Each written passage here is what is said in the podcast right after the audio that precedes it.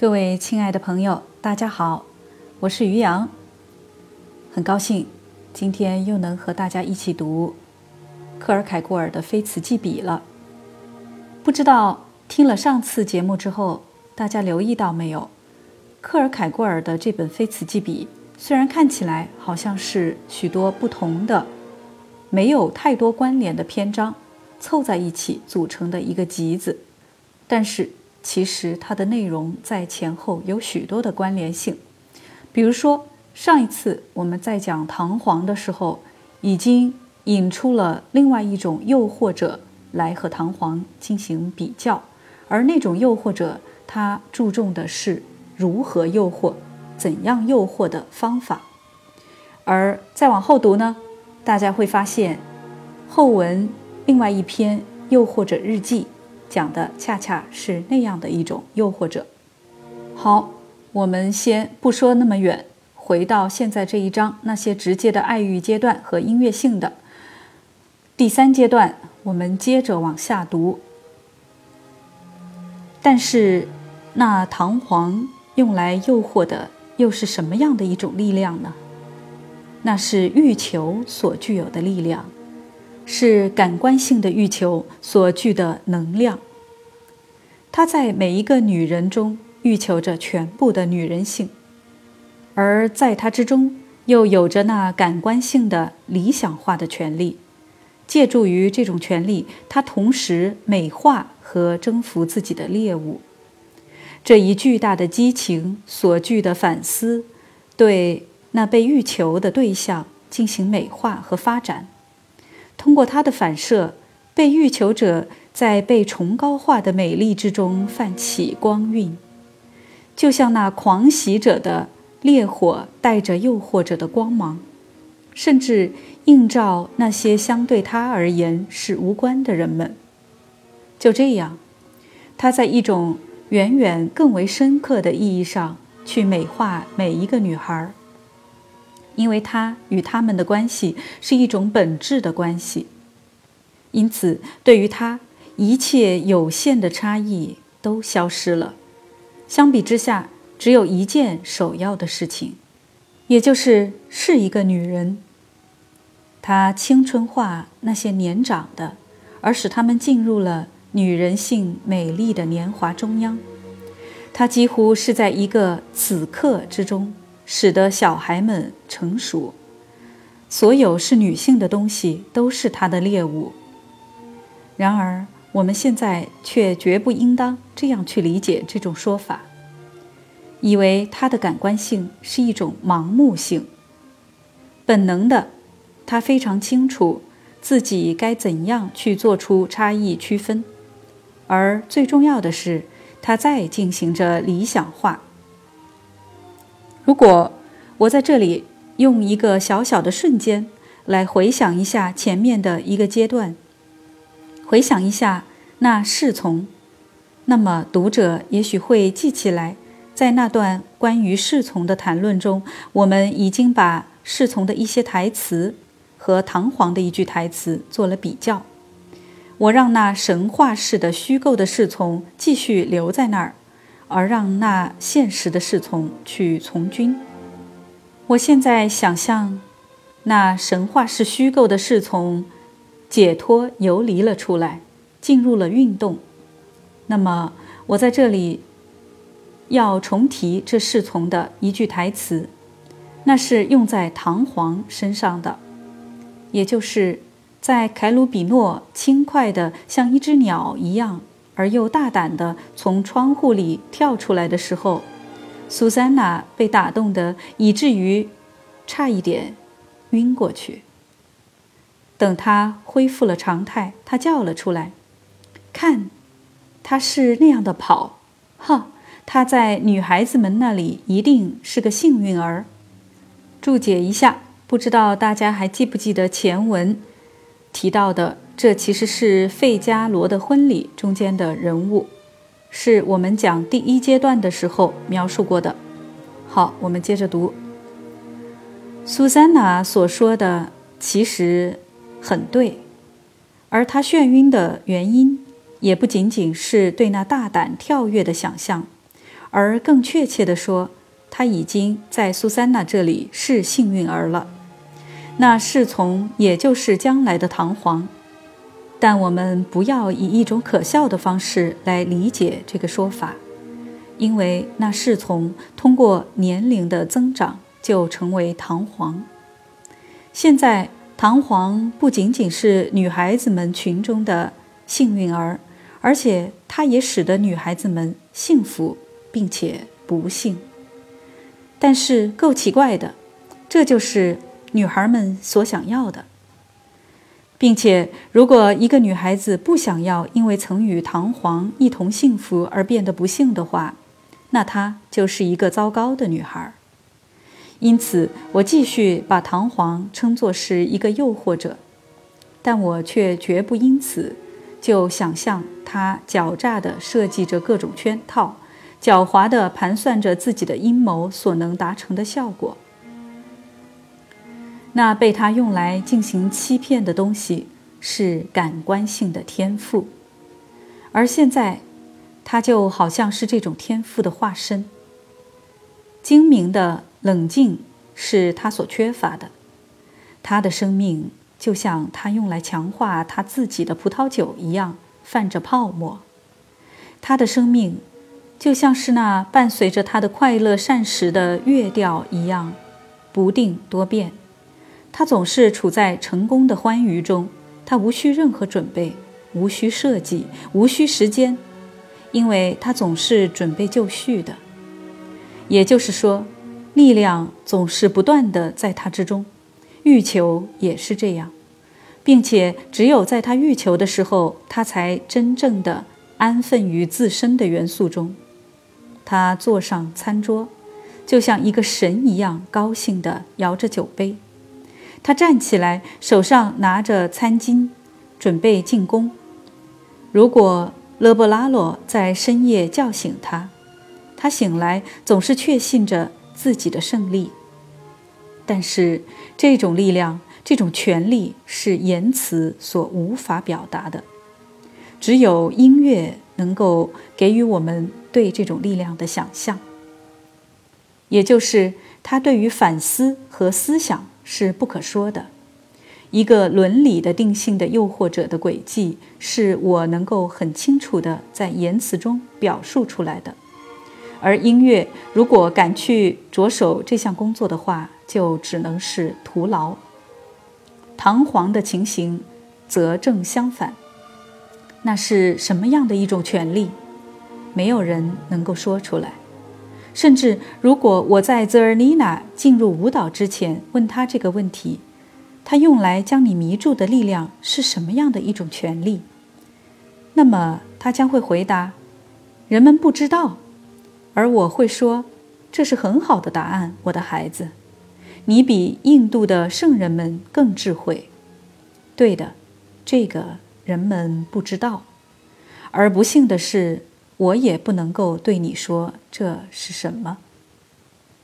这种在唐皇身上的力量，这种全能，这一生命，只有音乐能够表达。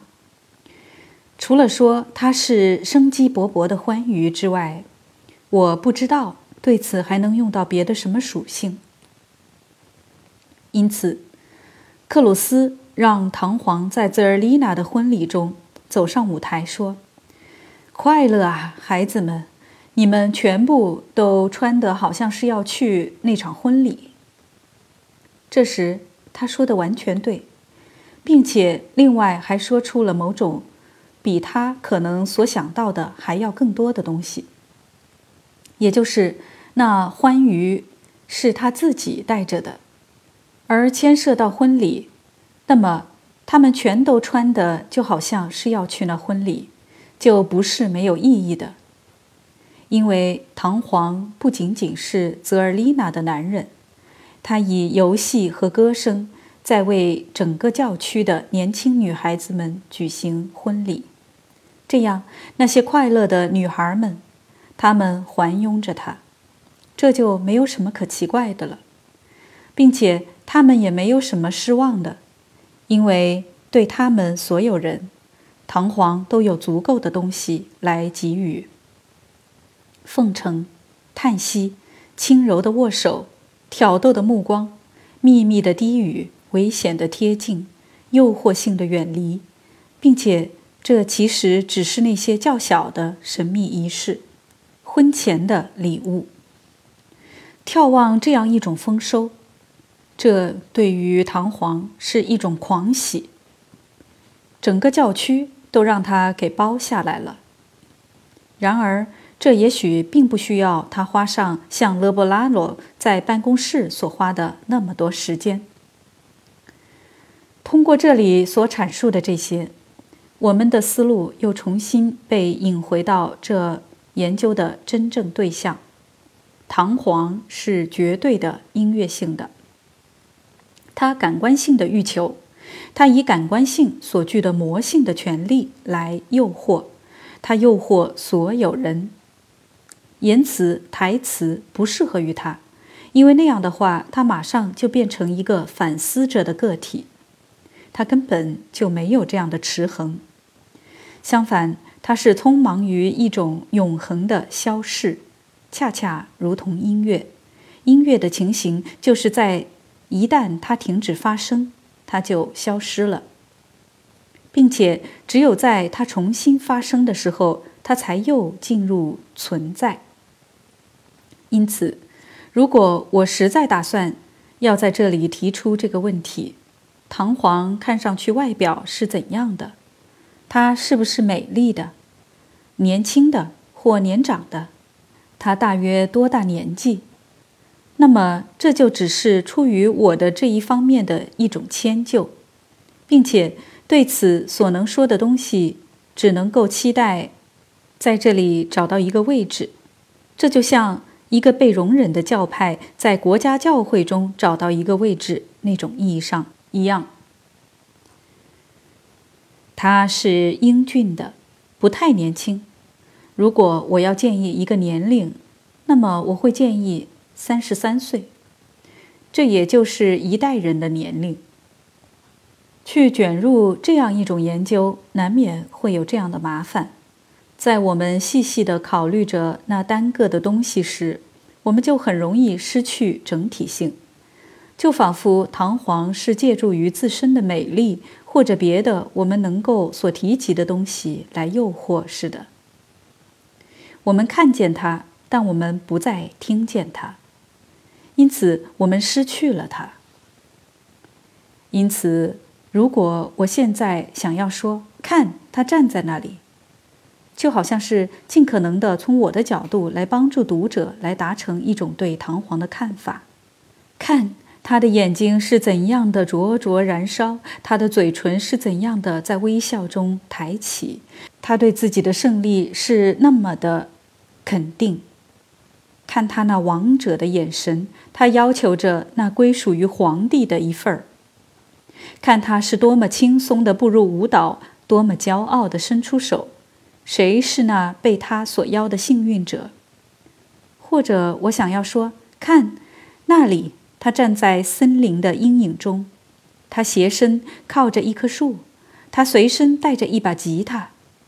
看，在那远一点的地方，一个年轻女孩在树丛间消失了，紧张的像一头受惊的野鹿。但她不着急，她知道他在找她。或者我想说，看那里，她在那白夜里休憩于湖边，那么美，以至于月亮停下，重温自己青春的情欲之爱；那么美，以至于城里的年轻女孩会付出很多，以便敢于悄悄地去到那儿，在月亮重新升起、映照天空的时候，利用那个瞬间的黑暗来亲吻她。如果我这样做，那么留心的读者就会说：“看，他在那里把一切都弄糟了。他自己忘记了，唐璜不应当是被看的，而是应当被听的。因此，我也就不去这么做了，而是说听唐璜。这是说，如果你不能通过听唐璜而获得一种对他的想象，那么你就永远。”也无法获得这种想象。听他的生命的开始，就像闪电从雷云的黑暗中展现出来。他也是这样的，从严肃所具的深刻中爆发出来，比闪电的速度还快，比闪电更无常，但却同样的有固定的节奏。听，它是怎样闯进生命的多样性的？它是怎样冲击着它的牢固的堤坝的？听这些轻快的舞蹈着的小提琴，听那喜悦的暗示，听欲望的欢呼，听享受所具的喜庆极乐，听他的狂野逃遁。他赶超过他自己，总是更快，总是更无终止。听那激情狂放不羁的欲求。听那情欲之爱的瑟瑟声，听那引诱的低语，听那诱惑的回旋，听那瞬间的宁静，听啊，听，听莫扎特的《唐璜》。